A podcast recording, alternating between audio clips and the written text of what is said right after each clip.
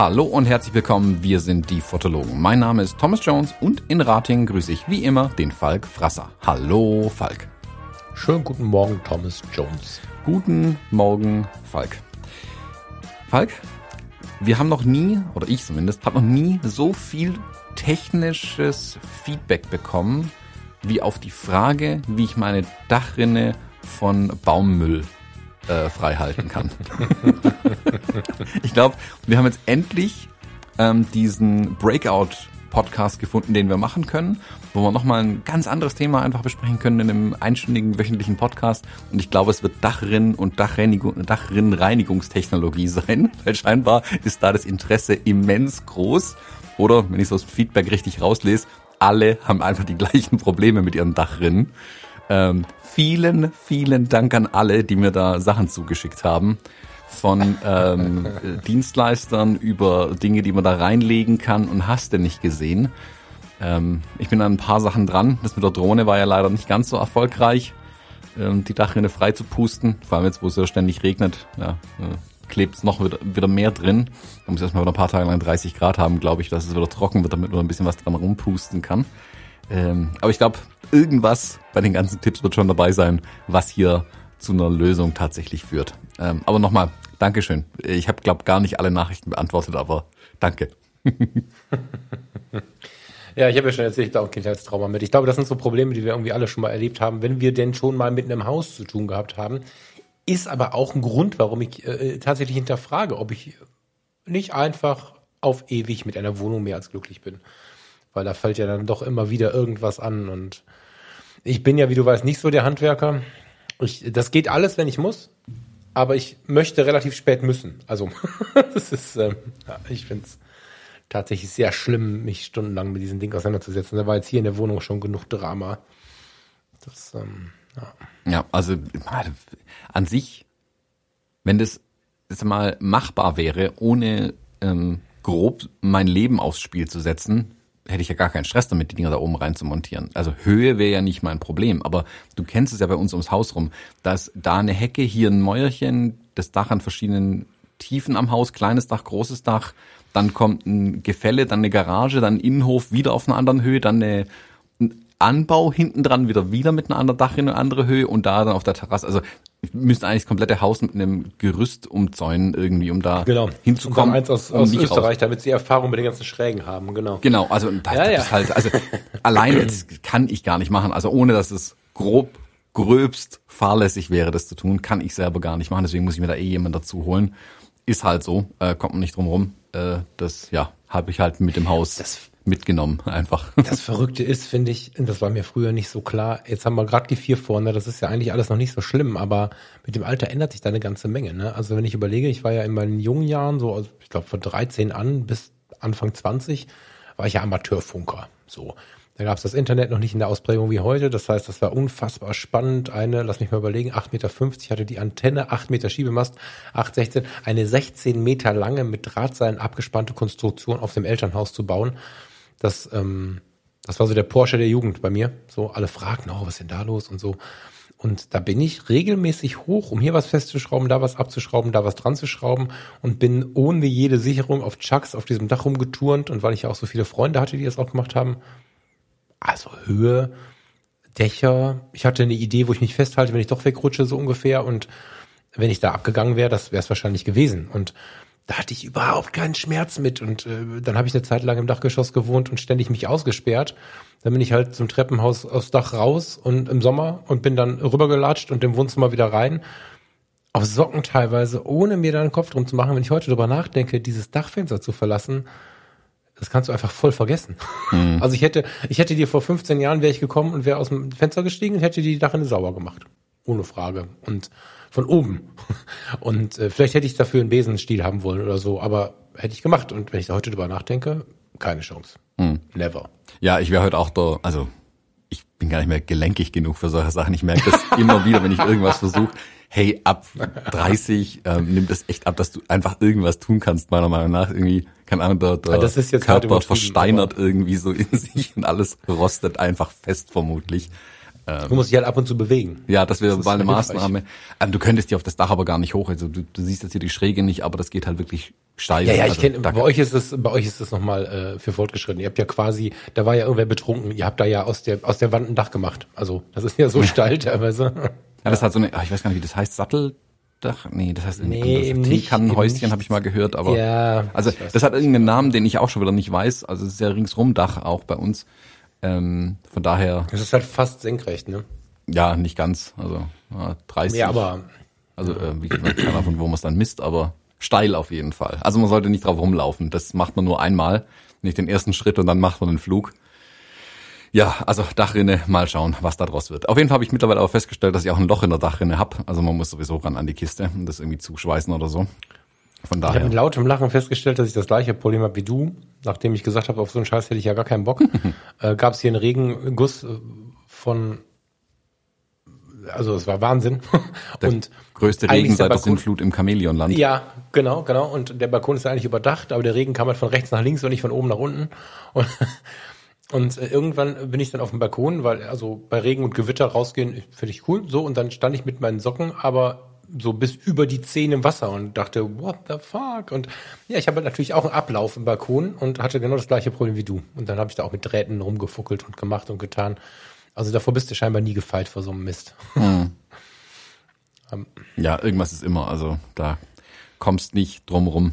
Das hilft. Ach so, äh, liebe Hörerinnen und Hörer, ich sitze nicht auf dem Klo. Ich, ich bin zu Hause geblieben heute Morgen ausnahmsweise und habe hier äh, eine äh, provisorische Mikrofonanlage aufgebaut und ich sitze im Wohnzimmer. Also falls das klingt, als wenn ich nicht vom Klo gekommen wäre, dem ist nicht so. Hört man das? Ja, Thomas, oder? Das halt schon so ein Also bisschen. im Moment höre ich es noch mal schauen, wie sich's nachher an der Aufnahme dann anhört. Ah, du rettest das gleich, meinst du? Ah, Hall ist fast nicht zu retten. Naja, das ich ist weiß. mit das Ich- Schlimmste, ja, was es boah. gibt einfach. Ich hoffe, ich bin nah genug dran, als dass man mich verstehen kann. Ja, wir hoffen einfach mal aufs Beste. Hm, Ich habe noch ein bisschen, äh, Follow-up ist es eigentlich nicht, aber das wollte ich schon seit Wochen hier mal irgendwie kundtun. Hm, Mich hat ein Entwickler angeschrieben, der eine App entwickelt hat. Und zwar eine Fuji Custom Rezepte App. Wie Fuji Custom Recipe App nennt das sie, glaube ich. Ähm, und da es die jetzt auch weltweit äh, in allen Stores gibt, also im Android und iOS Store, gibt es da eine App dafür. Ähm, wir verlinken die auch in den Show Notes nochmal. Ähm, und ich habe die jetzt mal ein bisschen getestet und fand die eigentlich ganz witzig. Und ja, dachte mir, ich weise mal darauf hin, dass es die gibt auf jeden Fall. Also es ist eine mm, App, in der ihr eure JPEG-Rezepte abspeichern könnt. Die bringt selbst keine eigenen Rezepte mit. Es gibt ja auch die von Fuji X Weekly, wo ähm, der äh, seine Rezepte quasi verteilt. Die App ist so, hm, ja, semi-cool. Ähm, die hier ähm, finde ich tatsächlich besser. Die ist ein bisschen zielführender gebaut. Ähm, und man kann eben seine eigenen Rezepte da drin auch abspeichern. Also könnt entweder die aus dem Buch abtippen oder eure eigenen hier reinhämmern. Dann habt ihr die immer mit auf dem Telefon dabei. Das finde ich ganz cool. Das Ding eigentlich kostet ein paar Euros, aber das stört mich eigentlich gar nicht. Ähm, der hat auf jeden Fall ein paar Euros auch verdient. Der da, also sonst hat er nur Kosten mit dem Ding, das bringt ja gar nichts. Deswegen ähm, haut dem da gern mal ein paar Euros hin. Die taugt eigentlich ganz gut. Ich habe es jetzt bei mir auch drauf, habe mal ein paar Rezepte drin gespeichert, aber ich, ich habe die meisten, äh, glaube ich, im Kopf, die paar, die ich verwende. ähm, ist auf jeden Fall besser als Zettel äh, rumzutragen oder mein Buch auch noch in die Fototasche zu werfen. Ähm, wo ich mich auch immer wieder dabei ertappt, dass ich hier eins von meinen eigenen Büchern aus, aus dem Regal ziehe, um die Rezepte abzuschreiben. Äh, da ein paar halt da einfach am schnellsten zu finden sind. Aber ja, vielleicht sollte ich mir mal die Mühe machen, die hier in diese App reinzuklopfen. Dann kann man sie sich da anschauen. Ähm, aber sie, ich kann die nicht irgendwie übertragen oder so, sondern ich habe sie Nee, einfach. Es ist ein digitaler Notizblock. Genau, quasi. ist ein, ein digitaler, sortierter Notizblock. Also du hast halt ähm, übersichtlich da drin. Du kannst auch ein bisschen ähm, suchen und filtern, dass du, wenn du jetzt mehrere Kameras hast oder so, äh, wo nicht alle Optionen vielleicht auch passen und so weiter, kannst nach äh, Sensoren filtern und hast du nicht gesehen. Also es ist echt ganz, ganz Okay. ähm, durchdacht gemacht eigentlich. Und ja, also auf jeden Fall gut ähm, übertragen. Das wäre natürlich so, das wäre richtig, richtig schön. Also kann, jetzt kann ich ja sagen, nachdem ich den Plan mittlerweile komplett begraben habe. Ich hätte ja selbst angefangen, ähm, so eine JPEG-Rezepte-App zu machen. Aber heißt selbst mit jemandem zusammen angefangen, so eine Rezept, äh, Rezepte-App zu machen. Ähm, Ich wäre, glaube bei einem ähnlichen Ergebnis rausgekommen wie er hier mit der App. Ähm, Mhm. Weswegen ich jetzt auch gesagt habe, okay, jetzt macht es einfach komplett gar keinen Sinn mehr an dem Plan irgendwie festzuhalten, dass der Zug ist abgefahren. Ähm, ich hätte halt ganz gerne noch äh, die Möglichkeit dann auch eingebaut, ähm, die Rezepte ähm, zu tauschen, bereitzustellen, weil dann, keine Ahnung, hast du irgendwie eine, eine coole Idee für ein Rezept, dann komm, lass mal übertragen, dann schickst du mir das irgendwie per iMessage oder sonst irgendwie. Sowas hätte ich ganz gerne noch gehabt. Und Königsklasse wäre natürlich, ähm, die Sachen auf die Kameras zu übertragen. Aber das ist keine Chance, da das, ich meine, das kriegt ja nicht mal die, die Fuji eigene App hin, irgendwas in der Art zu machen. Ähm, da müsste man sich dann schon mal mit Fujifilm auseinandersetzen. Das habe ich zwar mal angesprochen, aber ähm, ich glaube, die in Japan schütteln sowieso nur den Kopf, wenn sie meine E-Mails bekommen, was für wilde Ideen ich eigentlich habe. Ähm, da hatte ich mir jetzt auch nicht so viele Hoffnungen gemacht. Aber vielleicht sehen sie ja jetzt damit dann den Bedarf tatsächlich. Also guck mal, da gibt's Apps, die im Prinzip genau so weit gehen wie maximal möglich, ohne dass Fujifilm selbst was dran macht. Und ja, vielleicht für die Zukunft bauen sie da selbst was nach. Die Frage ist halt, ob es dann direkt wieder in die Kamera packst, ne? Und dann nur die Bedienung über die App vielleicht ermöglicht oder so. Aber wenn du eh drüber nachdenkst, dann äh, kannst du es auch direkt in der Kamera so bauen. Na gut, in der Kamera Das kannst ist du deine Rezepte ja speichern. Das wäre ja nicht das Problem. Da hast du ja die Speicherplätze. Der Trick ist ja, mehr zu haben als die in der Kamera. Und was ich halt charmant finde, Ja, ja, ist ja auch ich. zu tauschen. Also zu sagen, okay, guck mal, ähm, du hast hier die Möglichkeit, das als, keine Ahnung, einfach als Datei quasi zu verschicken. Das ist ja nicht schwierig. Also das ist ja Hm. minimalste Daten. Das passt ja, in eine, wenn du es richtig machst, in eine SMS rein. Ähm, das wäre halt ganz cool, glaube ich. Weil ich habe das halt immer wieder, dass ich habe es bei den ähm, bei den Einzelcoachings, die ich gemacht habe, wenn es da irgendwie um die Fujifilm-Kameras ging oder auch äh, sonst irgendwie mit Leuten quatscht, ah, guck mal, ich habe die und die Einstellung, ja, sag mal, ja, Schatten plus zwei, Lichter minus eins, Farbe plus zwei, das ist ja irgendwie albern. Also das ist ja, das ist ja voll 1992, so irgendwie Informationen auszutauschen. Das Ja, ging ja, ja, schon mit dem ersten Nokia-Telefon per äh, Infrarot besser. Ähm, und das sollte eigentlich idealerweise halt auch Möglichkeit, eine Möglichkeit sein, die Rezepte auszutauschen und es dann halt direkt auch wieder in die Kamera reinzubekommen. Das, also, ich habe ja keinen Stress damit, dass es auf einem Telefon extra läuft. Ich glaube, dass ein Telefon heute ein, idealerweise ja wirklich zu einer Kamera nicht dazu gehört, aber eine Erweiterung der Kamera darstellen kann, um gerade solche Sachen zu machen. Also ich brauche nicht in einem schlechten Interface mit einer sehr begrenzten Firmware in der Kamera irgendwelche Funktionen in der in den Menüs, die hundertmal besser auf einem Telefon zu erledigen wären. Weißt du, ich meine? Also das Telefon ist der richtige Ort dafür. Oder das, das Tablet oder was auch immer. Ähm, das wäre schon ganz geil. Also da hoffe ich ja, also falls jemand von Fujifilm zuhört, ähm, ich hätte Ideen, ähm, lasst uns mal Kaffee trinken. Ja, du wirst irgendwann schon Entwickler oder sowas bei denen.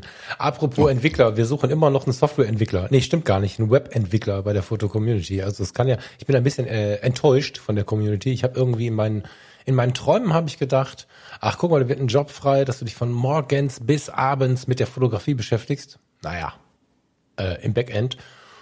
Aber irgendwie tut sich da nicht so viel. Ah. Also wenn hier irgendwo ein Webentwickler sitzt, der äh, ortsunabhängig arbeiten möchte und auf Bali in der Hängematte liegen möchte, während er Vollzeit angestellt, gutes Geld verdient und so, dann äh, möge er sich doch, keine Ahnung, bei mir, bei der Foto-Community, wo auch immer, melden. Wenn er irgendwie Fan ist, lege ich die Bewerbung nach oben, sag ich dem Chef, das ist ganz besonders toll, der ist Fotologen-Fan. Oder sie. Das kann ja nicht so schwer sein eigentlich, oder? Ich meine, die ITler, es ist, glaube ich, ein Bereich, der ist einfach unglaublich hart umkämpft gerade, oder? Wie siehst du das, Thomas? Ja, also hätte jemanden gesucht, der euch die Dachrinnen repariert, hätte er mehr gefunden. Ah, ja, ich glaube, ich glaube, das ähm, Büro in Köln ist, äh, ich vermute, dass das angemietet ist. Da äh, kümmern sich Leute. ähm, ja, also die Leute können sich halt, glaube ich, also wenn du gut bist, kannst du es im Moment halt aussuchen, wo du hingehst. Ja. In der Branche. Ja, das ist so. Nach ja, wie vor. Das scheint so zu sein, Ähm, ja. Also zumindest, was ich hier so mitbekomme. Ich habe ja hin und wieder in den ähm, Bewerberbildern habe ich auch Entwickler drin.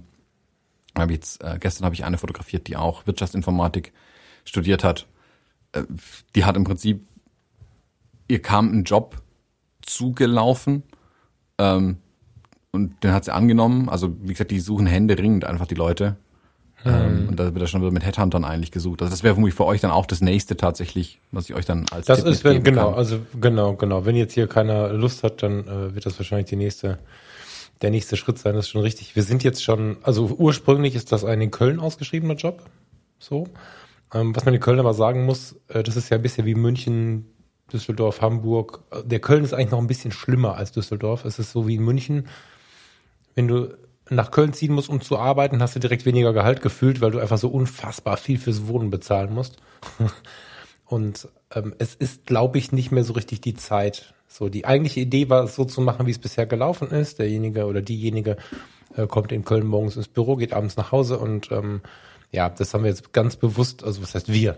Wir haben es angeregt, der Chef ähm, hat es abgesegnet, so ein bisschen aufgeweicht, dass die, ähm, die Örtlichkeit dabei völlig unerheblich ist. Weil das vielleicht noch so ein Bonus ist einfach, wo jemand dann sagt, okay, ähm, das ist jetzt auch nicht unüblich in der Branche, aber äh, es ist, glaube ich, ein bisschen einfacher, wenn du nicht auch noch darauf achten musst, dass derjenige in Köln wohnt oder wohnen möchte, sondern dass der einfach irgendwo auf diesem Planeten wohnen darf. Ja, das macht es wahrscheinlich ein bisschen einfacher, aber ja, der nächste Weg ist wahrscheinlich über externe Hilfe. Ja. Hm. ja, die haben einfach auch entsprechende Kontakte. Also ich habe ja mit so Personalagenturen auch schon zusammengearbeitet. Die haben ja oftmals einfach schon einen an der Hand quasi, den sie dir mhm. ähm, direkt empfehlen können und sagen, hier, guck mal, der Kalle hier ähm, ist ein super Webentwickler, nimm den.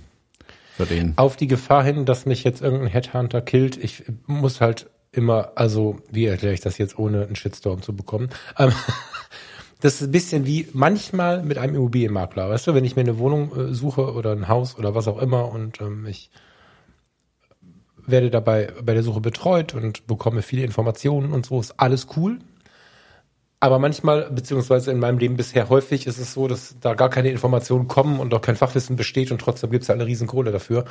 Das hat mich immer schon so ein bisschen verstört. Ähm, wie gesagt, wenn die Leistung cool ist, ist alles gut, aber das war halt bis jetzt in meinem Leben nicht so.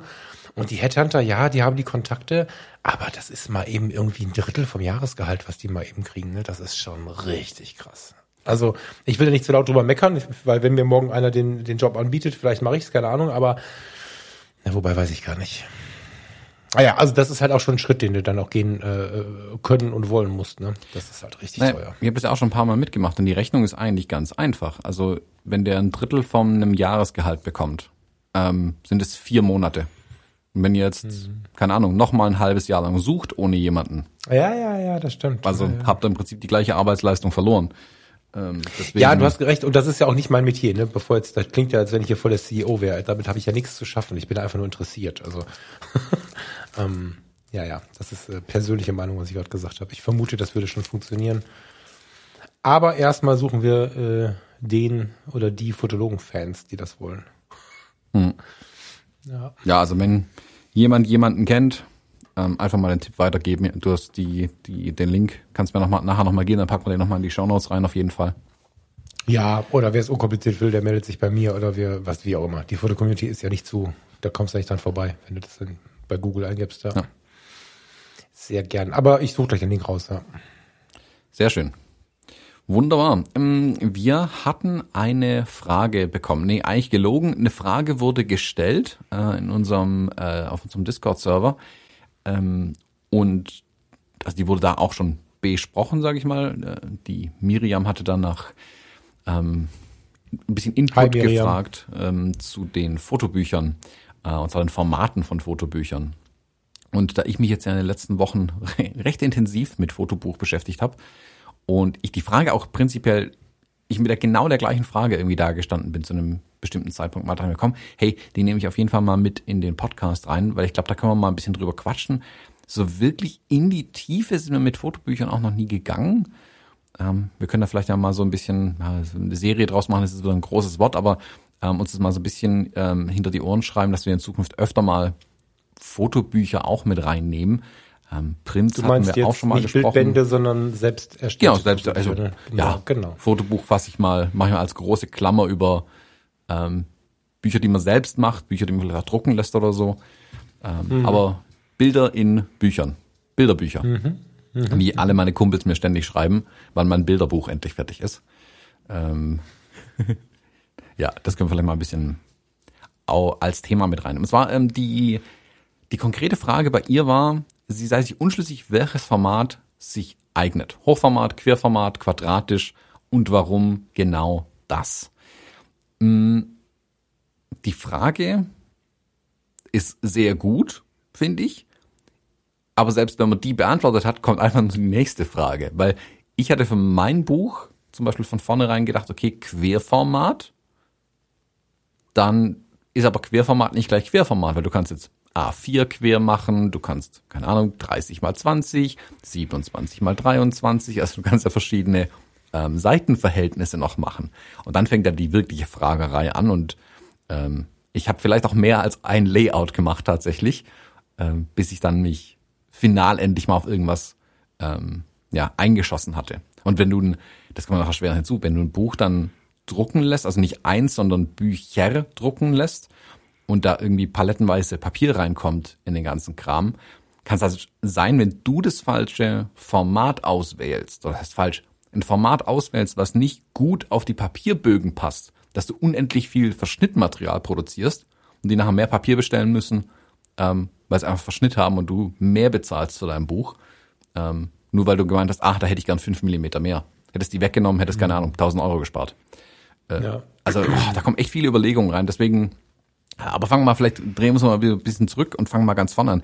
Du hast ja bestimmt auch schon mal ein paar Fotobücher gemacht. Also eins so mhm. für dich einfach zum ins Regal reinstellen. Wie, wie gehst du da ran? Also an die Überlegung, Also dadurch, dass Format ich, dass ich so in der Regel keine Masse mache, ne? Also es ist dann vielleicht keine Ahnung. Ich hatte mal ähm, jemanden, der meldete sich per E-Mail, ein älterer Herr, der hatte Unmengen an, an Dias, die hat er digitalisieren lassen und der, der Fotodealer am Ort sagte, ähm, auf die Frage des Herrn, na, rufen Sie doch mal den, den Herrn Frasser an und der Herr Frasser sollte dann daraus ein Fotobuch machen.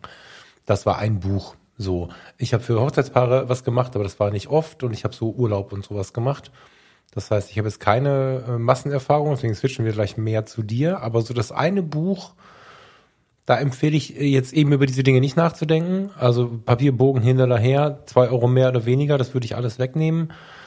Ähm, ich würde das Herz sprechen lassen. Also wir Fotografen haben ja meistens ein relativ großes, deswegen gucke ich hier schon die ganze Zeit so ein bisschen drum, ein relativ großes Portfolio an Fotobüchern, Bildbänden zu Hause. Das ist, äh, ich kenne nicht viele Fotografen, die das nicht haben. Also ich habe hier mit einem Blick irgendwie Jörg Hoves, Tom Eng, Erik Hinz, Peter Lindbergh, ich sehe sie irgendwie alle. Ähm, und es empfiehlt sich, bevor man so ein Fotobuch anfängt, einfach mal sich in einem Abend, also für mich empfiehlt sich das am Abend ein gemütliches Getränk einzugießen, ein bisschen schöne Musik anzumachen und mal wieder die Fotobücher in die Hand zu nehmen und zu beobachten, wobei fühle ich mich denn am wohlsten so. Also ich habe jetzt zum Beispiel die Untold Stories Kiste, also das, das aktuelle Peter Lindbergh Buch. Das aktuelle ist doof, ne? Das äh, letzte.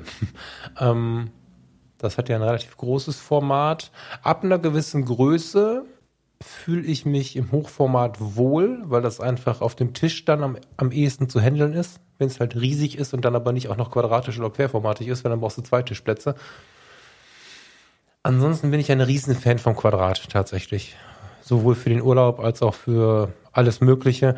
Wenn ich jetzt eine Bildserie habe, die nur hochformatig oder nur querformatig ist, dann ist das noch ein bisschen was anderes. Aber im Quadrat sehe ich die größtmögliche Gestaltungsfreiheit.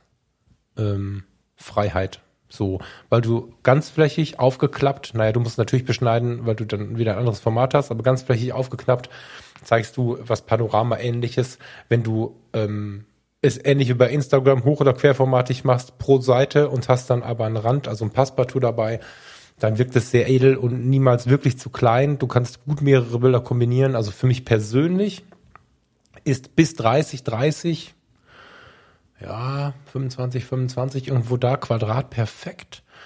Darüber beginne ich dann aber ähm, tatsächlich äh, ins Hochformat zu gehen, weil dann wird's mit dem Aufschlagen auf dem Tisch und so schwierig. Und klar ist das irgendwie beeindruckend, wenn du so ein Fotobuch in die Hand nimmst. Es gibt ja so einzelne, der Taschenverlag, der kann das ja ganz gut.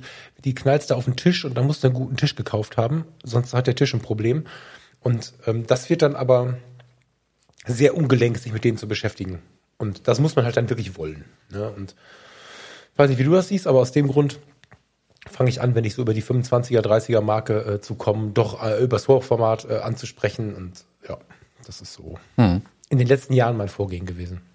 Also äh, das hatte ich zum Beispiel komplett ausgeblendet tatsächlich. Als ich mit dem Buch angefangen mhm. habe, ähm, mich auch hingesetzt und für mich war von vornherein klar, das wird ein Querformat. Ähm, mhm um dann irgendwann festzustellen, dass viele der Fotobücher hier in meinem Schrank hochformatig sind. Das hatte ich irgendwie, mhm. hättest du mich gefragt, hätte ich gesagt, ah, vielleicht ein oder zwei sind vielleicht dabei. Nee, nee, nee, sind wesentlich mehr. Und wie du sagst, ja. vor allem die großen Bücher, also ähm, Buchrückenhöhe groß, werden eher im Hochformat gedruckt tatsächlich. Du hast dann in der Breite immer noch genug Platz, weil es ein großes Buch ist, um auch querformatige Bilder mal abzudrucken da drin. Du kannst zur Not ja auch die, die komplette Doppelseite mal nutzen. Das geht mhm. ja genauso gut.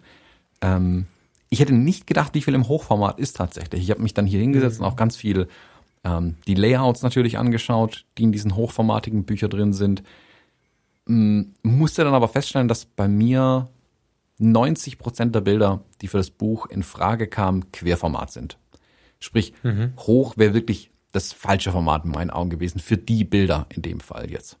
Mhm. Und ich habe dann ganz lange auch mit Quadrat rumgespielt, bin da aber irgendwie, weiß auch nicht, mit dem Layout nicht so wirklich glücklich geworden. Also wie die Bilder im Buch dann aussahen. Ich habe mir so einen Beispielsatz an Bildern geschnappt und damit quasi das Layout entwickelt und bin nie so wirklich happy geworden damit. Weißt du, das ist dieses, du guckst so durch und denkst dir, ja, schon cool, aber irgendwie gucke ich mir, weiß auch nicht, gucke ich mir viele weiße Flächen an und ja, Weißraum ist wichtig in Büchern, da war es mir aber zu viel. Deswegen bin ich mhm. dann wieder auf dieses, dann doch wieder zum Querformat.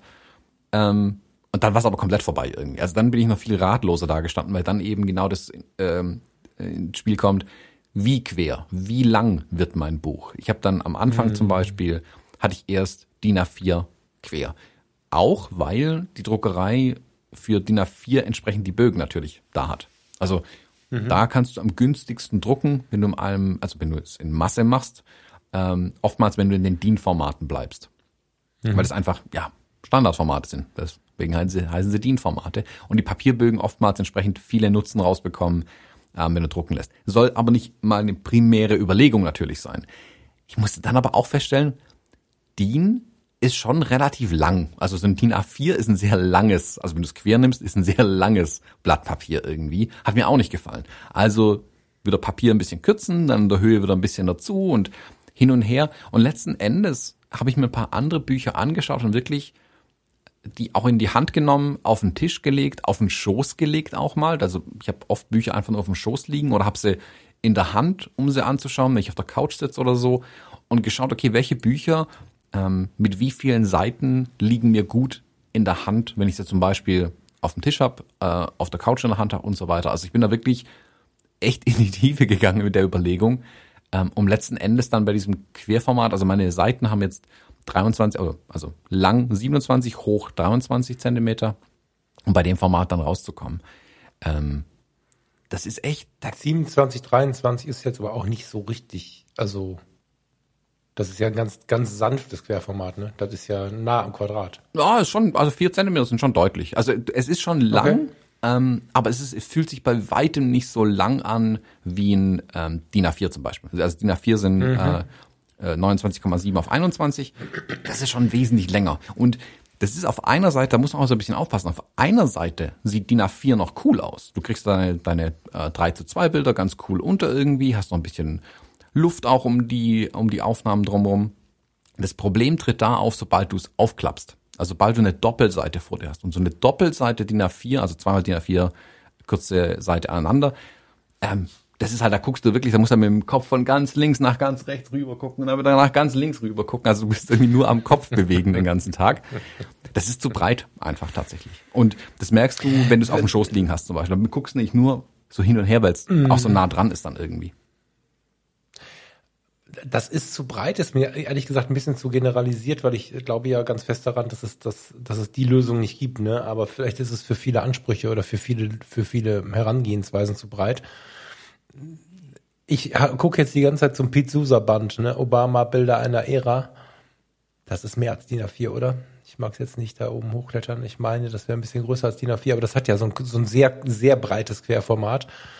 Was ich da feststelle ist, ähm, würde ich für meine Bücher halt nicht haben wollen, aber wenn du sowas, tja, wenn du eine Bühne brauchst oder deine Bilder eine Bühne verdient haben, so eine richtige. Nicht Thomas und Falk machen irgendwie was und, sondern eine richtige Bühne, wie Obama-Bilder einer Ära zum Beispiel, äh, finde ich, dass diese Bühne gegeben ist durch dieses super breite Buch, weil wenn du das Buch betrachtest, machst du einfach nichts anderes mehr. Also während ich bei dem riesigen Peter Lindbergh Band noch ähm, ein Getränk und, und eine Geschichte und keine Ahnung was auf dem Tisch habe und so, ähm, mit, mit so einem richtig großen Querformat machst du nichts anderes mehr. Und das hat was Dominantes, was aber bei dem entsprechenden Inhalt irgendwie schon spannend ist. Also, und jetzt gerade haben wir ja aufgrund der politischen Situation, das war natürlich jetzt so von dir nicht beabsichtigt, aber hat Israel ähm, ja auch nochmal irgendwie einen anderen, also so eine gewisse Bühne. Deswegen fand ich jetzt gerade eigentlich ganz cool, dass du gesagt hast, ich bin ins Querformat gegangen, weil ich schon finde, dass ein Buch bei aller Unbedienbarkeit ein bisschen eindrucksvoller daherkommt, ein bisschen dominanter, ein bisschen mehr Raum nimmt von der Aufmerksamkeit, wenn es im Querformat ist. Ich das hat ungefähr das, da den Komfort entgegen, aber bitte? Das hat ungefähr das Seitenverhältnis von meinem tatsächlich. Das ist 26 auf 31. Ach, spannend, okay. Ja, also auch höher ja, als DIN A4. Ja, okay, das hätte ich jetzt gar nicht gedacht. Äh, das finde ich also von, vom Format her sehr dominant. Aber nur weil ich das für mich jetzt nicht wollen würde, heißt es ja nicht, dass es nicht woanders richtig ist. Mhm. Also dein Thema jetzt zum Beispiel hat ja aufgrund der Situation nochmal eine ganz andere Bedeutung bekommen, finde ich. Also ich bin jetzt sehr gespannt, nochmal in Ruhe ähm, deine Bilder anzuschauen. Wir haben darüber gesprochen, wir haben sie durchgeschaut, wir haben alles Mögliche schon damit gemacht. Wir kennen sie teilweise ja auch schon. Ich weiß gar nicht, hast du neue Bilder drin? Mhm. Sind ein paar neue Aufnahmen ja. auch drin. So, ne? Also das wollte ich gerade sagen. Ich denke, da kommt ja auch nochmal ein neuer Eindruck dazu. Und mit den Erlebnissen der letzten Wochen hat das ja dann nochmal eine andere Schwere. Deswegen finde ich in deinem Fall jetzt das Querformat ganz geil. Hm. So. Ja. Weißt du, was ich mit Dominanz meine? Das klingt so negativ. Das ist so nicht gemeint. Das ist ähm, naja, also, Aufmerksamkeit. Also wer es nicht kennt, dieses Barack Obama Bild einer Ära, da haben wir, glaube ich, auch eine Buchclub-Episode dazu aufgenommen mhm. schon. Die verlinke ich unten auch mal. Ähm, mhm. Richtig starkes Buch. Das ist natürlich aber auch, ähm, ich meine, das ist ein, einer, ich sage mal, einer der bedeutendsten US-Präsidenten ähm, und das Buch hat natürlich dadurch schon eine Schwere, ohne dass du es in die Hand genommen hast. Ähm, und das braucht auch den Raum. Also das darf gern groß sein. Das ist ja auch ein dickes Buch. Also ich guck's gerade da hinten an. Wo steht's denn? Da, ja, das ist ja schon, oh, was hat das? Vier Zentimeter fast in der Breite oder so am Buchrücken. Also hm. drei, drei bis vier Zentimeter. Also ist, ein, ist schon ein Wälzer irgendwie. Ähm, das ist natürlich schon, das braucht auch die Größe. Das wäre so als kleines Taschenbuch irgendwie lächerlich gewesen. Hm mein Buch ist natürlich wesentlich schmaler.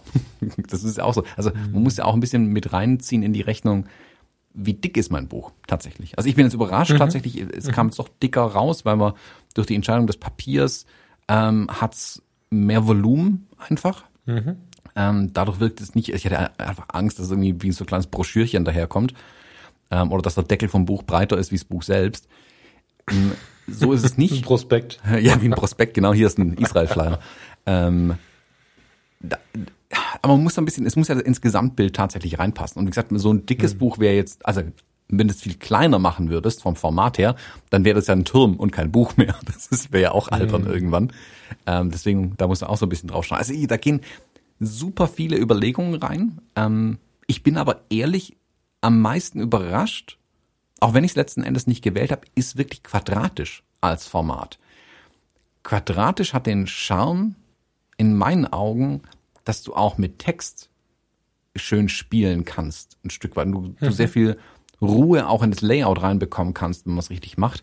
Und sich auch mal ähm, Collagen, sage ich mal, anbieten. Also wenn du vier Bilder auf einer Seite platzierst. Das habe ich jetzt bei mir gar mhm. nicht drin, deswegen ist es auch so ein bisschen rausgeflogen, das Quadrat. Aber für solche Sachen ist quadratisch tatsächlich gut. Ich mache schon. Das ist ja. Ich mache schon lange für die ja. meine Brautpaare zum Beispiel habe ich ja immer, ähm, also liebe Brautpaare bitte weghören. Die kriegen als kriegen als kleine Überraschung so ein ähm, kleines Büchle mit 40, 50 Seiten äh, mit Bildern äh, mit ihren Bildern mitgeliefert. Also wenn sie ihre Bilder digital bekommen, ist als kleine Überraschung dieses kleine Album noch mit dabei. Und das ist auch quadratisch zum Beispiel. Das hat A, die Überlegung, es passt halt perfekt ähm, in meine vorbereiteten Versandgeschichten rein und so weiter. Ich finde es aber auch ein schönes kleines Format. Da muss man da muss man auch nicht viel übers Layout nachdenken gleichzeitig. Das ist das Schöne. Ich kann die Bilder da wirklich reinwerfen im Sinne von Reihenfolge passt und es ist ungefähr abgestimmt, aber es gibt hoch- und querformatige Bilder, die passen beide gleich gut rein. Hahaha, ha, ha, es ist ja quadratisch. Ähm, das ist relativ einfach, sag, sag ich mal, mhm. ähm, dann mhm. sauberes Layout, glaube ich, hinzubekommen. Das ist, wenn du mit einem Querformat arbeitest und, keine Ahnung, ein Drittel deiner Bilder sind im Hochformat, da wird es schon ein bisschen komisch manchmal vielleicht. Ja, ich bin jetzt weit weg davon, irgendein Designer zu sein, deswegen müssen wir jetzt ein bisschen aufpassen. Aber genau das ähm, hat mich bestärkt, als ich zum Beispiel für, für den einen oder anderen Urlaub, ja, ich, also ich weiß nicht, wie du das siehst, aber ich finde ja, Wir haben da früher mal so drüber gelächelt, Urlaubsbilder. Hm. Ich finde, es ist unfassbar wertvoll, wenn du daraus ähm, ein hochwertiges Buch gestaltest. So. Und ich habe gerade vor der Sendung nochmal hier unseren Band, äh, die, äh, unseren Band, wie das klingt, ne? Äh, die Karibik und Mittelamerika in die Hand genommen. Und da war ja der große, der große Anspruch, nicht nur Bilder reinzubringen, sondern auch extrem viele Bilder reinzubringen. Das heißt, ich musste mitunter mit Collagen arbeiten, nicht, nicht nur, aber viel. Und mein Anspruch war auch, so ein bisschen den kleinen Technikjungen raushängen zu lassen, weil diese eine Reise war ja die erste Schiffsreise. Das heißt, da habe ich das Schiff dargestellt, da habe ich Fotos von dem Schiff drin, da habe ich die Maschinen mit drin, da habe ich so technische Daten mit drin, 11.000 PS hier, 50.000 PS da, keine Ahnung, all solche Sachen. Und ähm, habe dann aber auch jede Destination nochmal abgebildet. Was ist das für ein Land? Welche, welche politischen Hintergründe hat das? Gehört es zu Europa? Und so weiter und so fort. Und wenn du da so Mini-Wikipedia baust, das kannst du ja von fast jedem Urlaub machen. Ob du mit dem Bulli im Kreis gefahren bist, ob du in die Pension gefahren bist und jeden Tag unterwegs warst, das ist ja fast egal, was du für einen Urlaub machst. Und ähm, wenn du viel Informationen drin hast, ich hätte es nicht geschafft anders. Wahrscheinlich gibt es Menschen, die das können. Ähm, ich muss gestehen, dass ich im und Querformat ähm, gescheitert bin. So, ich wollte erst wieder Quadrat, habe dann gedacht, nee, ich will es mal anders machen, wollte ausbrechen, ich habe es nicht geschafft, weil, weil einfach äh, sonst diese ganze Unterbringung von diesen ganzen Informationen, dann, dann hätte das eine zum Quer und das andere zum Hochformat gepasst, dann hätte ich zwei Bücher machen müssen. Also das ähm, hm. mir war nichts anderes möglich bei diesem Buch als das Quadrat. Und wenn man dann, du machst ja, du beschäftigst dich ja äh, sehr viel mehr als ich mit der Reportage, auch so in der Vermittlung, ne, mit dem Kai in eurem Workshop und so. Und ich kann mir vorstellen, eine umfassende Reportage, die sich nicht nur aufs Bild beschränkt, sondern auch mal einen Text dazulegt, dass es da ähnlich aussieht. Weil ich manchmal so bei, bei Hochglanzmagazinen, äh, manchmal denke ich, warum macht ihr das Magazin nicht im Quadrat? Weil oftmals äh, habe ich das Gefühl, dass es an dem Format scheitert, dass es gerade geil ist. Mhm. Und äh, ja. Naja, es das ist ja das in Anführungszeichen Problem. Bei solchen Urlaubsbüchern, bei mir eingeschlossen ist ja, dass man sich oftmals keine Gedanken über das Layout macht, bis man am Buch sitzt.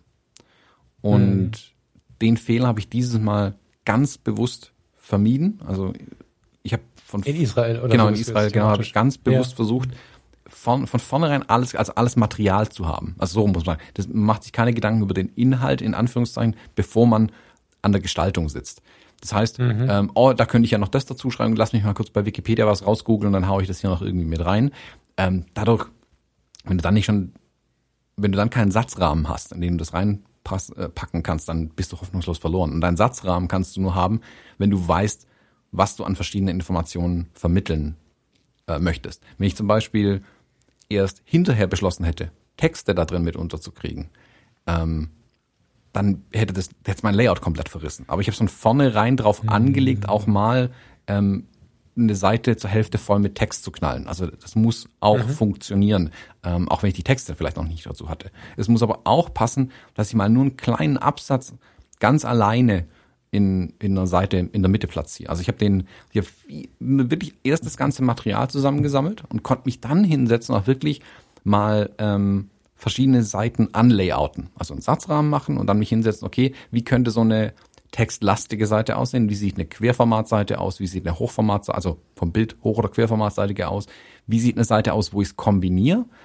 Ähm, um zu sehen, wie wird sich der Rest des Buchs dann anfühlen. Und das ist dann, mhm. da darf man halt dann nicht in den in die Falle tappen, ah, jetzt habe ich drei Seiten gemacht, jetzt mache ich auch so weiter, sondern man muss dann schon mhm. irgendwie gucken, was ist das richtige Format für mein Buch tatsächlich? Was funktioniert richtig gut? Wo kommen die Bilder oder die Inhalte, wo kommen die Bilder am stärksten zur Geltung. Ich hatte zum Beispiel anfangs den Gedanken, aha, soll ich das vielleicht so als Magazin layouten? Also so wie du ein Live-Magazin aufgeschlagen hast früher ähm, oder die wenigen bildgewaltigen Magazine, die es noch gibt, ähm, wo dann einfach, also bis zum Rand auch gerne die Bilder gezogen werden, ähm, die Textblöcke manchmal in die Bilder reingehen auch oder mit, mit ähm, Textrahmen in den Bildern gearbeitet wird. Da war sowas vielleicht mal, habe das auch mal angelayoutet. Das war eine komplette Katastrophe, das habe ich dann auch direkt wieder verworfen. Und dadurch war auch das Hochformat für mich raus, weil das hätte ich eher im Hochformat zum Beispiel gemacht. Mhm. Ähm, und dann bin ich letzten Endes jetzt doch bei einem relativ klassischen Bildband geblieben. Und die Eckpunkte waren für mich, ich brauche hin und wieder mal eine Textseite, die alleine stehen kann oder mit einem Bild unterstützt wird. und ich brauche Bildunterschriften. Das war zum Beispiel was, was auch dann das Layout natürlich nochmal beeinflusst, weil sonst hätte ich es weniger hoch machen können. Aber wenn eine Bildunterschrift unter jedes Bild drunter soll, dann muss natürlich einfach ein bisschen Höhe dazu geben, weil sonst hängt alles aufeinander.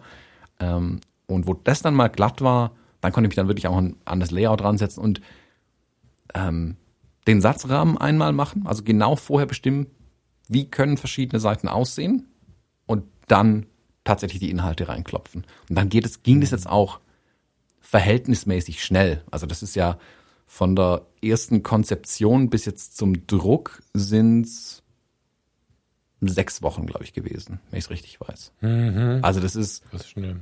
Ja, das ist fix. Also das, das Gottes Willen, das hätte ich auch niemals machen können, wenn ich nicht die ganzen Sachen A selbst hätte machen können ähm, und die Erfahrung einfach schon mitbringen. Also mhm. im InDesign einen, einen Satzrahmen anlegen, Daumen hoch, kann ich. Also habe ich schon mal gemacht. Und mit, mit den Begriffen natürlich schon nichts anfangen kannst, dann bist du natürlich hoffnungslos verloren. Aber ja, hier. Äh, genau, dann musst du dich halt auch darauf verlassen, dass du Programme hast, die dich da ein Stück weit unterstützen. Und jeder Buchdruckladen, also hier halt digital Blurb hast du nicht gesehen, die liefern dir ja auch gute, total wirklich gute Vorlagen schon mit.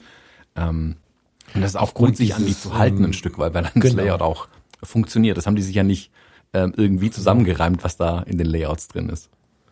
Aufgrund dieses Programms, um mal kurz die zu füttern, die jetzt gerade nicht wie du überlegen, ein großes Buch zu verlegen und zu verkaufen, sondern einfach nur so für sich überlegen. Aus dem Grund lande ich immer wieder bei Blurb, weil, weil sie mir einfach eine ganz intensive, gute, einfache Grundlage bieten. Ich meine, sie haben auch, also beim letzten Buch war es noch so, ich weiß nicht, wie jetzt ist, so ein paar alberne Vorlagen, die so ein bisschen wie der Fotoladen von früher aussehen. Aber wenn du dich runter reduzierst, da ist dann wirklich weniger mehr und dann kannst du wirklich ganz hochwertige, tolle Bücher mitmachen. Ähm, mir fällt, während du so erzählt hast, noch eine Frage ein, die ich gerne einschieben würde, die in den Vorprozess geht, nämlich wieder in die Fotografie. Wie, was fällt dir ein? Ich habe da einen Gedanken zu. Was fällt dir ein zu quer- oder hochformatig fotografieren? Machst du das frei nach Schnauze oder entwickelst du da aktiv dran rum? Ich also frei nach Motiv muss man sagen, nicht frei nach Genau, Schnauze. so. Also ich mache so, dass das Motiv funktioniert tatsächlich. Es kommt immer drauf an. Also manche Motive funktionieren halt quer nicht, manche funktionieren hoch nicht. Ähm, wenn eine Szene auf beide Art und Weisen funktionieren kann oder ich es nicht weiß ähm, im Moment, wo ich das Bild mache, was funktioniert letzten Endes, ähm, dann mache ich auch beides tatsächlich. Aber das ist der Sammlungsprozess mhm. dann. Ja, ja, der ganz, ganz, ganz weil, weit vorne angestellt beim Fotografieren, wo ich dann scha schaue, okay, ah, dann nehme ich mal alternativ noch ein Hochformat mit. Genau. Ich erlebe viele Menschen immer schon und mich auch viele Jahre, die sich da so ein bisschen von, von, von der Intuition treiben lassen und da gar nicht drüber nachdenken. Was ich ja erstmal feiere, wenn man irgendwie zum Beispiel zur persönlichen Bereicherung im Sinne von Entspannung und so eine gute Zeit haben fotografiert, dann äh, nehme ich ja die Fotografie immer so ein bisschen nach hinten und sage, das ist wichtiger als das Foto. Aber da kannst du halt nachher groß drüber stolpern. Und ich habe einige Jahre, das sieht man auch, ähm, wenn man sich so meine Lieblingsbilder anschaut. Ich habe ja irgendwie ein paar Bilder, die immer wieder auftauchen. Ich habe einige Jahre mich extrem, warum auch immer, aufs Hochformat konzentriert, aber das sehr unbewusst. Also nicht, weil ich mich aufs Hochformat konzentriert habe, sondern weil ich mich eben nicht in, äh, konzentriert habe, sondern ohne drüber nachzudenken einfach fotografiert habe. Das fällt mir immer mal wieder vor die Füße, wo ich denke, boah, wieso hast du denn da nicht mal ein Querformat versucht? Ich meine, klar, ist es gerade bei People so, dass man den kompletten Menschen abbilden möchte und dann verleitet es sehr oft zum Hochformat.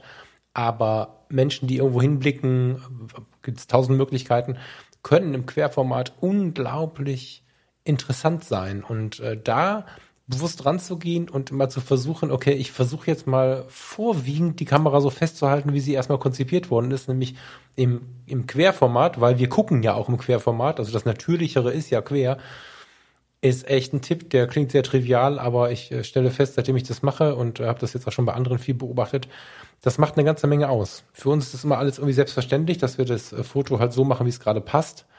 Aber zu versuchen, der Situation doch nochmal quer aufzudrängen, kann zu ganz fast fantastischen Ergebnissen führen, weil wenn wir versuchen, das, was wir jetzt gerade, während ich hier auf das Laptop und dann abwechselnd nach draußen gucke, das, was wir real sehen, ist ja mehr ein Querformat und ähm, das fühlt sich natürlicher an. Mhm. Und wenn du es irgendwo äh, ins Netz bringst oder so, ist einfach meistens das Querformat auch das, was du, was, was mehr zur Geltung kommt. Also zumindest ähm, auf den, nicht auf den Smartphones, sondern wenn du es dir in groß anschaust.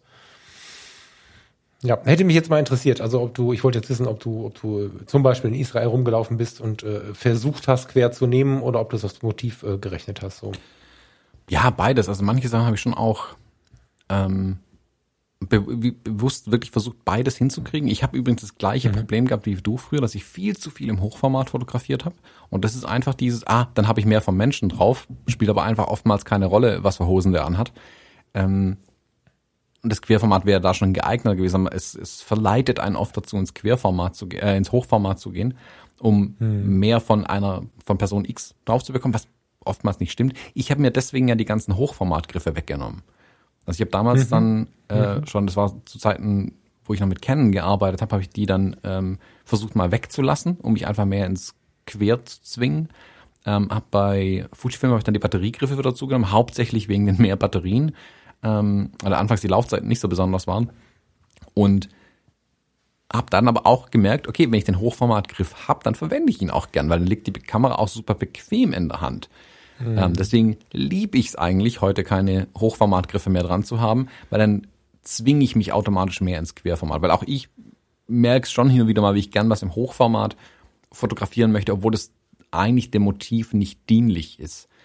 Ähm, und du mit einem gut komponierten Querformat eigentlich mehr erzählen kannst, als mit genau. einem, guck mal, ich habe mehr von Menschen drauf, Hochformat. Was, Wenn du ins Detail gehst und hast wirklich so ein Face-Shot, okay, ne, dann geht's manchmal, ne, wobei auch da geht's anders, aber dann kann ich den Gedanken noch verstehen, aber ähm, Robin Preston hat ja damals, ich habe dir das erzählt, ne? wir, waren, wir waren ja mit dem Robin auf dem äh, auf der Domplatte bei so einem Streetfotografie-Workshop und der hat ja einfach Humor, der Mann.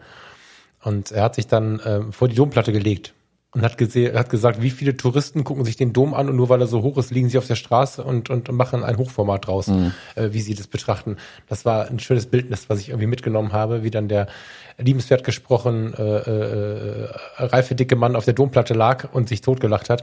Das war einfach witzig und ähm, es ist ja so, wie viele Leute stehen äh, entweder vor einem schönen Gesicht oder vor einer Kirche, weil sie hoch ist und drehen den Kopf auf die Seite. Das macht ein Papagei, aber der Mensch recht selten und der Papagei macht das aus anderen Gründen. Es ist, und äh, ja, das hat sich bei mir als Bild so festgebrannt. Ich versuche tatsächlich davon so ein bisschen wegzukommen, weil es ist so, es ist irgendwie so eine Anziehungskraft im Hochformat vorhanden, die ich nicht, ich habe sie immer noch nicht verstanden, weil stell dir vor, du hast ein super inspirierendes Gesicht vor dir. Und es ist gar nicht wichtig, ob du oder die Hörerinnen und Hörer jetzt gerade ein wunderschönes Gesicht, ein, ein äh, sexy Gesicht, äh, älteren Herren, der eine Geschichte zu erzählen hat. Das ist völlig egal, warum dieses Bild jetzt gerade in deinem Kopf ist. Wenn du es im Querformat dir anschaust, weil du vor dem Menschen sitzt, hat es ja seinen Reiz. Und diese Überintimität, das Hochformat zu nutzen, nur um noch mehr ranzukommen, macht eigentlich wenig Sinn. Es gibt dafür Anwendungsbereiche und ich habe solche Bilder auch, auch unter meinen Lieblingsfotos. Aber es muss so nicht sein. Natürlicher und näher dran bist du eigentlich, wenn du es quer hinlegst. Hm. Und das geht sogar noch ein Stück weiter. Die letzten na, zweieinhalb Jahre jetzt dann, ähm, seitdem ich mit der GFX fotografiere, hm. bin ich auch viel freier, was meine Seitenverhältnisse angeht. Also die ähm, APS-C-Kameras bei Fujifilm schießen wie die meisten anderen ähm, äh, äh, auch die Kleinbildkameras schießen 3 zu 2 Format, also mhm. 3 breit, 2 mhm. hoch. Die GFX hat 4 zu 3. Sprich, die mhm. Bilder sind nicht ganz so breit, sind ähm, das wirkt am Anfang erstmal wie die billige Fotografie, weil frühe Digitalkameras hatten auch alle 4 zu 3. Da habe ich ja, mich. Oder wie das alte Mittelformat analog, ne? Genau, aber Mittel, also Mittelformat hat ja noch ein paar wilde Formate sogar gehabt. Aber hm. das wirkt erstmal also als ich die GFX am Anfang hatte, wirkten die Bilder auf mich, als hätte ich es mit dem iPhone gemacht. Also so ganz sch schlimm formuliert. Weil ich dieses 4 zu 3 Format eben mit meinen eigenen Bildern aus der Vergangenheit ähm, in Verbindung gebracht habe. Ist hm. aber gar nicht so. Ich lieb heute tatsächlich das 4 zu 3 Format. Ich glaube, deswegen fotografiere ich auch so gerne mit der GFX mittlerweile. Und ich ertappe mich mittlerweile auch immer wieder dabei, wie ich Bilder aus meiner aus meinen APS-C-Kameras auf 4 zu 3 zurechtschneide. Mhm. Ich finde nämlich, dieses 2 zu 3 hat manchmal zu viel an den Seiten einfach dran. Das ist genau, Das ist ein bisschen breit. ist ein bisschen ja. breit Ja. manchmal. Und dadurch ähm, zwingst du dich ab, also andersrum formuliert, dadurch, dass du nicht die Höhe hast in dem Bild gleichzeitig, gehst du manchmal einen Schritt weit weiter weg von den Menschen, um sie ganz drauf zu bekommen. Dadurch wirken die Menschen manchmal kleiner und weniger imposant, als sie eigentlich sind. Dann ist die Lösung, haha, Hochformat, klar, will ich aber nicht. Da ist dann dieses 4 zu 3 tatsächlich eine schöne Lösung, weil du die Menschen größer, mh, prominenter, also prominenter im, im Bild platzieren kannst und sie eindrücklicher wirken, als wenn du sie klein in einem wesentlich breiteren Format hast. Das ist nicht viel. Also wir reden da jetzt nicht über ähm, brutal andere Seitenverhältnisse bei 4 zu 3 und 2 zu 3, aber schaut euch mal die Bilder an, schneidet sie mal zu, das geht ja auch nachträglich noch ganz wunderbar. Das macht schon noch mal was mit den Bildern. Naja, schaut dir den Blick an. Also ich weiß nicht, ob man mir das ansieht, aber ich starre gerade wie so ein, wie paralysiert nach draußen. Und ich glaube, dass viele Hörerinnen und Hörer jetzt gerade auch ihren eigenen Blick anschauen, weil ja der Wunsch irgendwie doch ist, möglichst nah dieser Sichtfeldkiste zu kommen, weil dann äh, du einfach mehr so ein Erinnerungs- und so ein Dabeiseingefühl hast und so. Und auf den ersten Gedanken denke ich, naja, eigentlich sind wir mehr beim 16 zu 9 oder vielleicht beim 2 zu 3. Der zweite Gedanke ist aber, wo ist denn das Wahrnehmungsfeld? Weil weg von Schärfe oder Unschärfe habe ich ja ein gewisses Feld, was ich mir anschaue, welches ich wirklich aktiv wahrnehme und das drumherum ist so wie dieser Instagram-Filter, den es eine Zeit lang gab, der das Bild so breit gezogen hat, weißt du, da, da musst du ja dann das Auge drehen. Du siehst es, du siehst das kommen, aber es ist nicht so richtig real. Und das Wahrnehmungsfeld ist eher 4 zu 3, würde ich sagen. Also 4, ist nicht so breit, um Gottes Willen. Ich will jetzt gar nicht äh, 4 zu 3, 8 zu 10, was auch immer es da für wilde Formate gibt, 7 mal 9, egal. Aber ähm, es ist nicht so breit. Und deswegen kann ich mir gut vorstellen, dass das, dass das gut passt. Ich fand das bei den, also ich habe das äh, digital wenig verwendet. Ich hatte mal kurz eine Olympus vor einigen Jahren. Ähm, E3 oder E1, weiß ich gar nicht mehr. So, das ist ja MFT und ich weiß nicht, wie es heute ist, weil die hatten zu der Zeit 4 zu 3. Fand ich auch interessant. Konntest halt nicht dran rumschneiden, weil der, weil das eh schon so ein relativ kleiner Sensor war mit relativ wenig Megapixeln. Ich glaube 12 oder 8 sogar nur oder so. Das ist schon ein paar Jahre her. Aber das fand ich irgendwie interessant und du hast schon recht, eine Zeit lang war das so der Digitalkamera-Sensor. Wenn ich dann mit meiner Mamiya rumgeknipst habe, also mit der, mit der ähm, fetten Mamiya, dann war das schon geil irgendwie, dieses, ja, wie nennt man denn so ein Format? Was ist denn? 4 zu 3, 8 zu 10? Das ist halt nicht quadratisch, aber auch nicht so richtig, auch nicht so richtig rechteckig. Das ist irgendwie so, so eine Zwischenwelt, die ich aber mag. Ja. Das war ja was, das ich mit meiner Hasselblatt zum Beispiel anfangs auch lernen musste. Nur weil die Ja, eins ich zu erinnere eins mich. fotografiert, muss ich ja nicht unbedingt quadratisch komponieren. Ich kann ja auch einfach Mhm. dann entsprechend oben und unten was wegschneiden, was ich nicht brauche. Und ich bin heute generell viel freier, was die Zuschnitte angeht. Also ich fotografiere 3 zu 2 und 4 zu 3, weil ich einfach volle Sensorfläche ausnutze in meinen Kameras. Bin aber heute auch so frei, die Bilder anders zu beschneiden, weil wie oft landen die Bilder denn tatsächlich in dem Beschnitt irgendwo? Also in, Ja. in 3 zu 2 Ja, irgendwo. im Druck meinst du, ne? Im Druck, genau. Also in den Büchern habe ich völlig freie Hand. Ich habe Rand außen und ich kann die Bilder zuschneiden, wie ich möchte. So wie sie funktionieren. Das ist ja auch der Punkt. Und manchmal, du kennst ja selber, du machst an einem Bild irgendwie an den Rändern rum, ah, jetzt ist oben noch ein Fitzele, jetzt ist an der Seite wieder Fitzele, dann passt da nicht. Dann geh halt aus dem 3 zu 2 raus, schneid ein bisschen an der Seite mehr ab und bumm, fertig ist das Bild und es sieht viel besser aus. Also Das war halt viele Jahre ein Tabu, ne? Weil, Ja, genau. du, weil du, wenn du, wenn du die Bilder irgendwem gegeben hast, dann hat er sie drucken lassen im Fotoladen, da war 4 zu 3 ja schon eine Katastrophe, da musstest du mitunter entscheiden, habe ich jetzt einen weißen Rand oder schneide ich was weg und so. Das war ja echt ein Drama ein paar Jahre lang. Und äh, davon kommen wir, wie du schon sagst, langsam weg. Ne? Ich finde es schön, dass dieses Tabu langsam aufgebrochen wird. Es gibt immer noch Leute, die sagen, das ist keine Fotografie. Das sind aber auch die, die die Fotografie so hochhängen wie eine Religion. Ähm, ich empfinde das als sehr befreiend, weil du kannst noch so viel gestaltet haben mit der Sensorfläche, die du zur Verfügung hast. Am Ende ist es genau wie du es hast du schon beschrieben. Wir alle kennen den Moment, dass du zu Hause sitzt und dann schiebst und ziehst du und dann bewegt sich der rechte Rahmen natürlich mit, weil du ja im, im wie sagt man, im Verhältnis äh, die Größe anpasst und so. Äh, Dann kriegst du da die Krise nur, weil du irgendwarum dich gezwungen fühlst, aus alten Regeln, aus irgendeiner, der nicht dein Vorgesetzter und nicht dein Vater ist, erklärt dir, das macht man so nicht. Mach halt dieses Schloss los und mach halt irgendeine Gestaltung. Wenns Bild dann besser aussieht, ist doch alles gewonnen und dann gibt's auch keine Fragen mehr. Ja. Genau. Also da muss man ein bisschen freier sein. Das ist, also was ich wirklich promoten will, da mal ein bisschen an den Beschnittwerkzeugen rumzumachen. Ähm, Ja. Oder auch, was ich an der, an der GFX ja lieb, die kann in diesem 65 x 24 Format fotografieren, was diese Hasselblad X-Pan hatte. Dieses äh, Panoramaformat. Oh, die wollte ich immer haben, die X-Bahn. Die, da gucke ich nicht, die, wird, die ist inzwischen so unfassbar unbezahlbar. Das war lange Jahre mein großer Traum, mhm. die X-Bahn. Ja, geil. Und das kann die GFX, also die schneidet aber einfach nur weg. Genau, also du hast, äh, die macht ja, ein ja. Panoramabild quasi. Also sie macht, man ja. muss man aufpassen, Panorama verbinden heute mit viele mit Stitchen. Sie macht ein Bild, das aber ein extrem breites Format ist, also 65 zu 24, mhm. das ist sehr, sehr, sehr breit. Ähm, und in den JPEGs kannst du es halt direkt so einstellen und fallen die direkt so aus der Kamera raus. Und es ist ein echt interessantes Format. Es braucht echt ein bisschen mhm. Hirnleistung, um da sauber zu komponieren, dass da irgendwie ein sinnhaftes Bild dabei rausfällt. Ähm, macht aber Spaß, also die Welt nochmal mit anderen Augen zu sehen, also mit diesen anderen Formaten dann ähm, zu spielen, mhm. tatsächlich. Mhm. Ja gut, du hast die Megapixel, dass es ja wirklich egal ist, ne? Ja, das ich habe da ähm, ausgerechnet, also die 6524 an meiner GFX, die haben noch immer 50 Megapixel, das Bild. Alter Verwalter. Boah, krass. Ja, ja die X-Pan, du, die hat ja irgendwie, als man sie noch kaufen konnte, glaube ich, knapp 2000 Euro gekostet. Vielleicht liege ich jetzt auch völlig falsch, das ist meine Erinnerung. Oder war das der letzte Ebay-Preis, den ich gesehen habe? Ei Hasselblatt-Fans steinigt mich nicht. Jedenfalls war sie immer ein Stich zu teuer, um sie zu kaufen. Ich habe aber oftmals überlegt, ob ich drauf sparen soll. Das ist so eine Kamera, die mich auch so, so anmacht. Ich finde die so schön und ich, da ist irgendwie alles schön dran. Und die, ähm, die fand ich immer schon sehr, sehr besonders. Aber die Gestaltung damit ist, glaube ich, extrem schwer. Äh, also, also damit mehr zu machen, als auf dem Turm stehen und die Landschaft zu fotografieren, halte ich für extrem schwer, aber auch eine tolle Herausforderung. Dann ist es ja auch noch analog, also jetzt bei der X-Pan. Spannendes Ding. Du kannst dir ja mal die. Ich werde jetzt nicht gucken, ne? also weil selbst wenn sie im Preis gefallen ist, ich werde jetzt nicht gucken, aber es war eine schöne Erinnerung. Du kannst dir aber mal die Fujifilm TX1 und TX2 anschauen. Ähm, das ist ja das eigentliche Modell. Also die Kamera ist ja von Fujifilm gebaut worden, nicht von Hasselblad. Ähm, und das ist, die kriegst du wesentlich günstiger auf jeden Fall.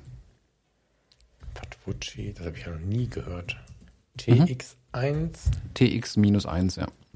So hieß die, also heißt die, ja, das Schwestermodell quasi von Fujifilm. Die sieht okay aus. Die Hasselblad finde ich auch ein bisschen schöner. Ähm, ich glaube, die TX1 ist in Silber und das sieht so ein bisschen, naja, aus. Ähm, die TX2 gab es, glaube ich, auch in Schwarz dann, ich weiß es gar nicht mehr. Ähm, die kann man sich auf jeden Fall mal anschauen. Ist baugleich, aber sonst, also technisch identisch zur Hasselblatt, soweit ich weiß. Dann kannst du mit das gleiche Format fotografieren. Wenn, äh, man muss natürlich auch Bock drauf haben, das dann auch noch auf Film zu machen. Also, wie gesagt, vielleicht erstmal in. Ja, du brauchst ein Labor, das da auch mit umgehen Richtig, so, richtig. Ne? Also das ist nicht so, dass man das einfach ja. sagt, juhu, ich mach das mal.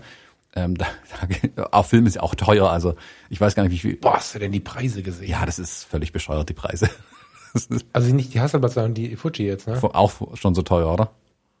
2.5, 2.7. Ja, das sind halt seltene Kameras und das, da zahlst du den Preis. 9. Wow. es gab eine. Ach nee, das ist die, die Blende. Fujifilm DL50 Kleinbildkamera 1 zu 4. Ich glaube, damit ist die Blende gemeint, oder? Ah, jetzt gucke ich hier wieder. Ich möchte das nicht. Ja, dann guck nicht. Ja. Fujifilm Fuji KA-X1, Hasselblad TX1, das ist so ein Mensch, der versucht. 6200 Euro. Wenn sie Mint sind, klar, dann zahlst du schon entsprechend viel Geld dafür. Ich habe dieses Fenster aus Protest geschlossen. Wahnsinn. Ja, Thomas, äh, jetzt haben wir fast eine Stunde voll, das habe ich gar nicht gemerkt. Äh, wir haben ja hier noch was liegen. Also erstmal hast du noch ein Bild mitgebracht, aber irgendwas fehlt doch noch, oder? In unserer illustren. Na, wir können mit dem Bild ja vielleicht auch die nächste Woche teasern, dann können wir das da nochmal äh, etwas breiter auspacken. Mhm. Ähm, ich habe ein Bild mitgebracht und zwar druckfrisch ähm, aus der Druckerei. Äh, ich war ja am Dienstag, war ja Druckabstimmung fürs Buch.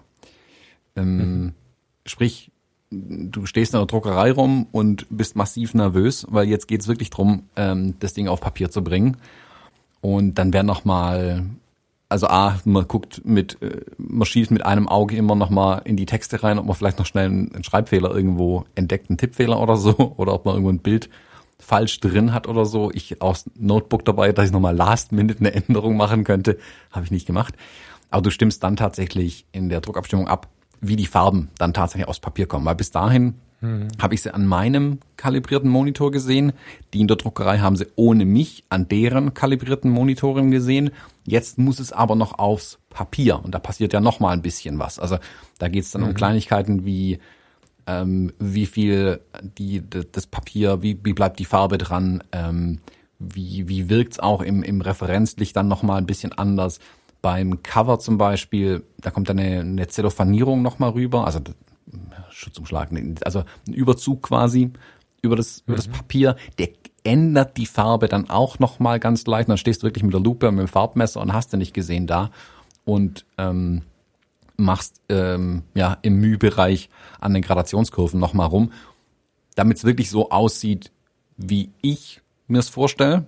Und die mhm. in der Druckvorstufe ja stehen dir mit Rat und Tat zur Seite um das möglichst dahin zu bekommen. Und die geben dir dann auch nochmal Tipps dazu und sagen, ja, also ma, hier würde ich jetzt nicht mehr noch mehr geben, weil guck mal, blättern acht Seiten weiter, sonst wird es grün zu komisch. Ah, stimmt, richtig, cool, super, danke. Mm. Ein mm. super, super spannender Prozess. Wir sind da zu dritt ähm, rumgestanden. Ein großes äh, Dankeschön nochmal an äh, die Franzi, den Markus und den Thomas, die mir dabei geholfen haben. Und ja, ähm, wir das in der Druckerei abgestimmt haben. Und dabei habe ich ein paar Bilder gemacht ähm, und eins, also die schauen wir uns dann nächste Woche an. Da gehen wir da vielleicht noch mal ein bisschen in die Tiefe. Dabei bis nächste Woche sind auch ein paar Bücher mal gebunden. Also bis jetzt ist nur ein Teil davon gedruckt. Wir haben noch nicht mal die komplette Stückzahl gedruckt im Moment. Ähm, aber der Andruck ist quasi gemacht. Ich habe ein Bild mitgenommen ähm, aus der Reportage und die hier hingelegt als Bild der Woche, weil das für mhm. mich, das ist so mein Keyshot. Da ist alles drin. Der erzählt die ganze Geschichte für mich wieder. Deswegen habe ich es aus der Reportage rausgezogen. So Hint an alle, die im Reportagekurs sind. Ähm, weil hier ist alles drauf. Ich habe die zwei Kollegen, die mit mir die, die Abstimmung gemacht haben. Ähm, beide sind wild am Arbeiten. Man sieht im Hintergrund die Druckmaschine zum einen, auf der mein Buch gerade läuft, auf der gerade die Umschläge, also die, der Einband, die U1 und die U4 gedruckt werden. Und hinten in der Unschärfe siehst du sogar den Referenzmonitor, der da noch steht, wo wir uns die Bilder angeschaut haben. Und ganz mhm. im Vordergrund im Bilder Markus notiert quasi auf dem, hat mir einen Namen gesagt, auf dem einen, auf dem einen Satz äh, Seiten die Einstellungen nochmal. Obwohl, klar hat man es im mhm. Computer gespeichert, aber er sagt auch, ich schreibe es lieber nochmal auf, dann habe ich es auf jeden Fall. Falls wir äh, da nochmal was dran machen, hat er immer die ähm, Referenz nochmal auf dem Papier stehen, mit dem man dann alles quasi die ganze Zeit auch vergleicht. Mhm. Spannend. Ja, ich habe ehrlich gesagt, also zur Erklärung, wer das äh, Cover gesehen hat, das ist nur ein Ausschnitt. Das ganze Foto findet ihr in den Links, ähm, in den Show Notes. Ich habe sofort ähm, Jugenderinnerungen gehabt, weil ich äh, einen äh, kompletten, oder besser gesagt zwei Sommer, muss man ehrlicherweise sagen, also aber jeweils die halben Sommerferien und äh, eine gewisse Zeit davor in einer Druckerei gearbeitet habe, früher, um mir den Sommerurlaub zu finanzieren. Und das war äh, eine, eine ganz, ganz spannende und intensive Zeit. Und als ich das so gesehen habe, also das kommt mir sehr vertraut vor. Das fand ich sehr spannend. Gleichermaßen glaube ich aber auch, dass jemand, der das noch nicht gesehen hat, das auch spannend finden könnte. Hm, mag ich. Bin ich auf die ganze Reportage gespannt. Jetzt habe ich nur das eine Bild vor mir. Mhm.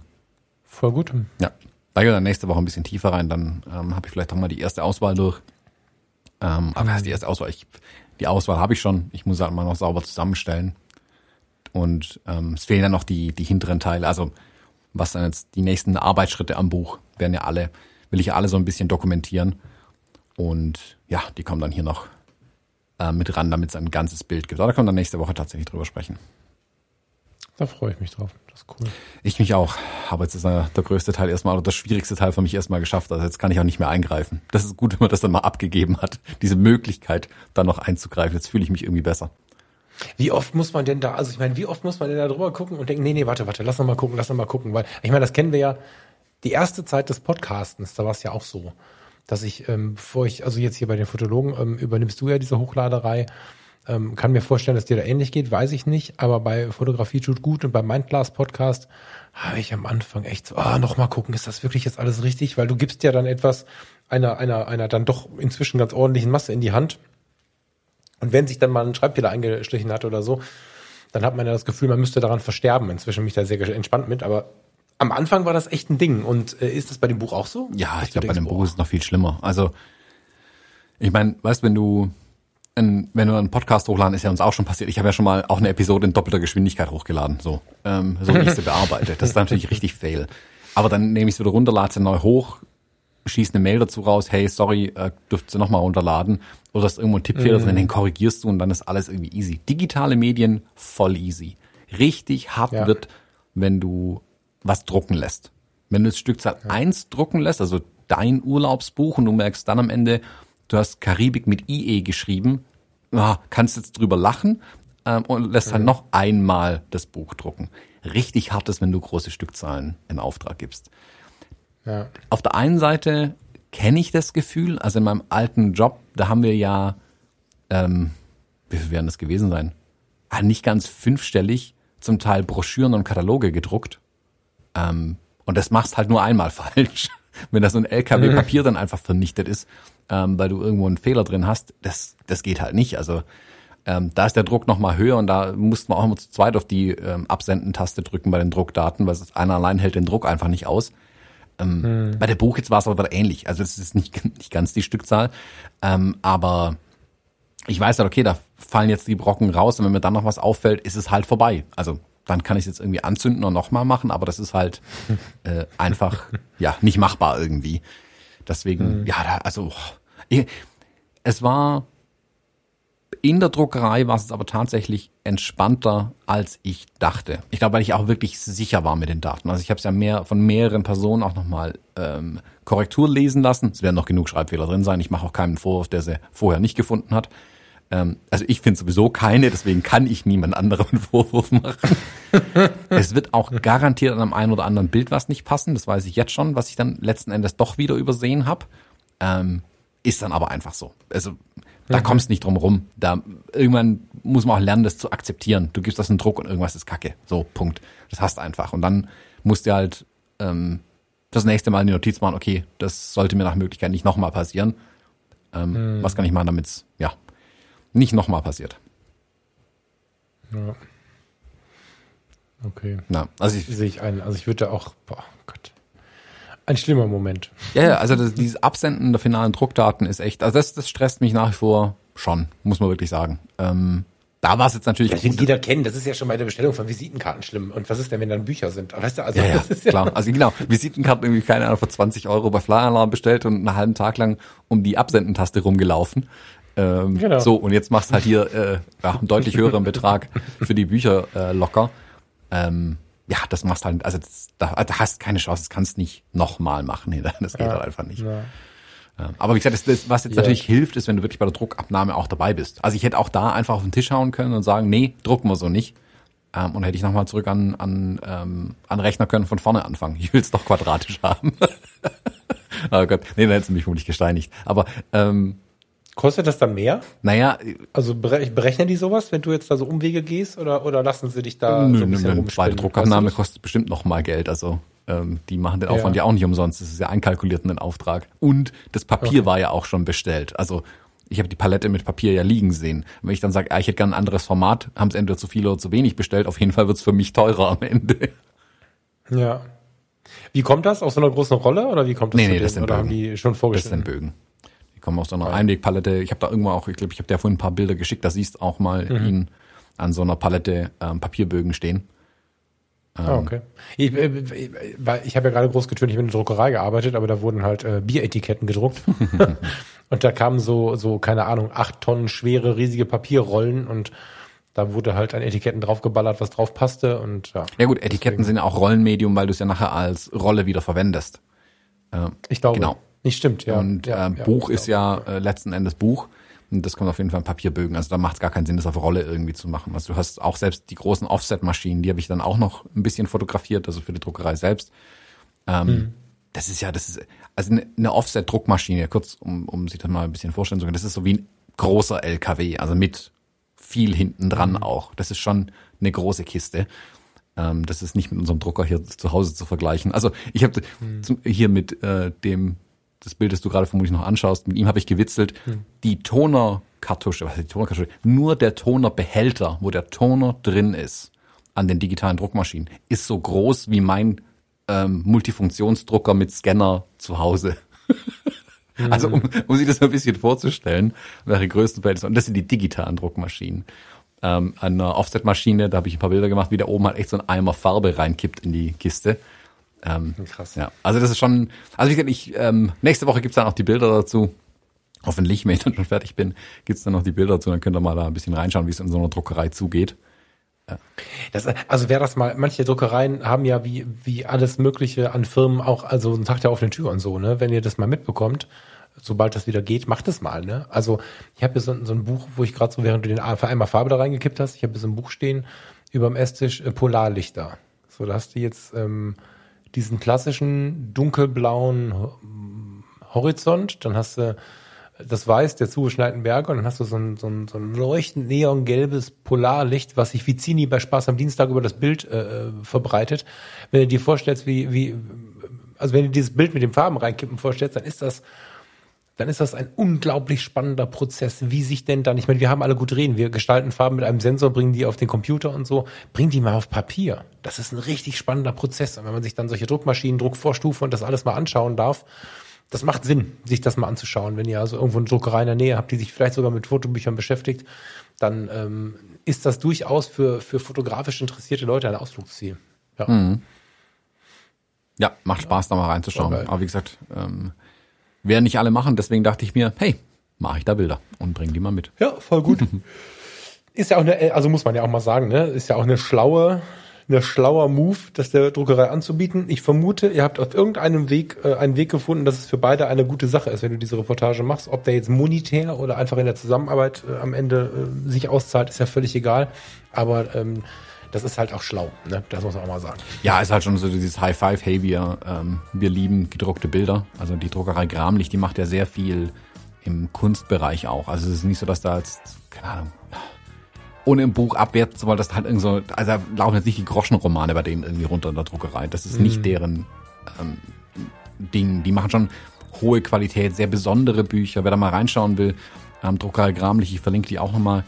Die machen so ganz wilde, abgefahrene Sachen auch, also richtig abgefahrene Sachen. Und ist auch schön, das ein bisschen zu zeigen, wie ein Buch tatsächlich mhm. entsteht, weil wissen die meisten ja einfach auch nicht. Und da haben wir gesagt, hey komm, mhm. lasst uns da auf genau. jeden Fall was draus machen das finden wir spannend. Und so habe ich halt auch, das Schöne ist halt, wenn ich es mit, mein, mit meinem Buch mache, kann ich es ja auch zeigen. Ich hätte es sowieso gemacht und die dürfen dann gerne, kriegen dann von mir natürlich auch die Freigabe, ähm, das zu zeigen, was in meinen Bildern oder in meinem Buch dann ja auch drin mhm. ist, andersrum. Mhm. Ja. Voll gut. Freue mich drauf. Sehr schön. Lieber Thomas, 9.57 Uhr, eine Punktlandung. Mhm, würde ich auch sagen. ich wünsche euch allen und auch euch, lieber Thomas, ein tolles Wochenende und ja, bis unter der Woche, nächste Woche, wie auch immer. Ja. Das Leben so spielt. Genau. Danke fürs Zuhören. Bis nächste Woche im Dachrinnen Podcast. Ich wünsche euch eine schöne Woche. Bis dann. Tschüss. Ciao, ciao.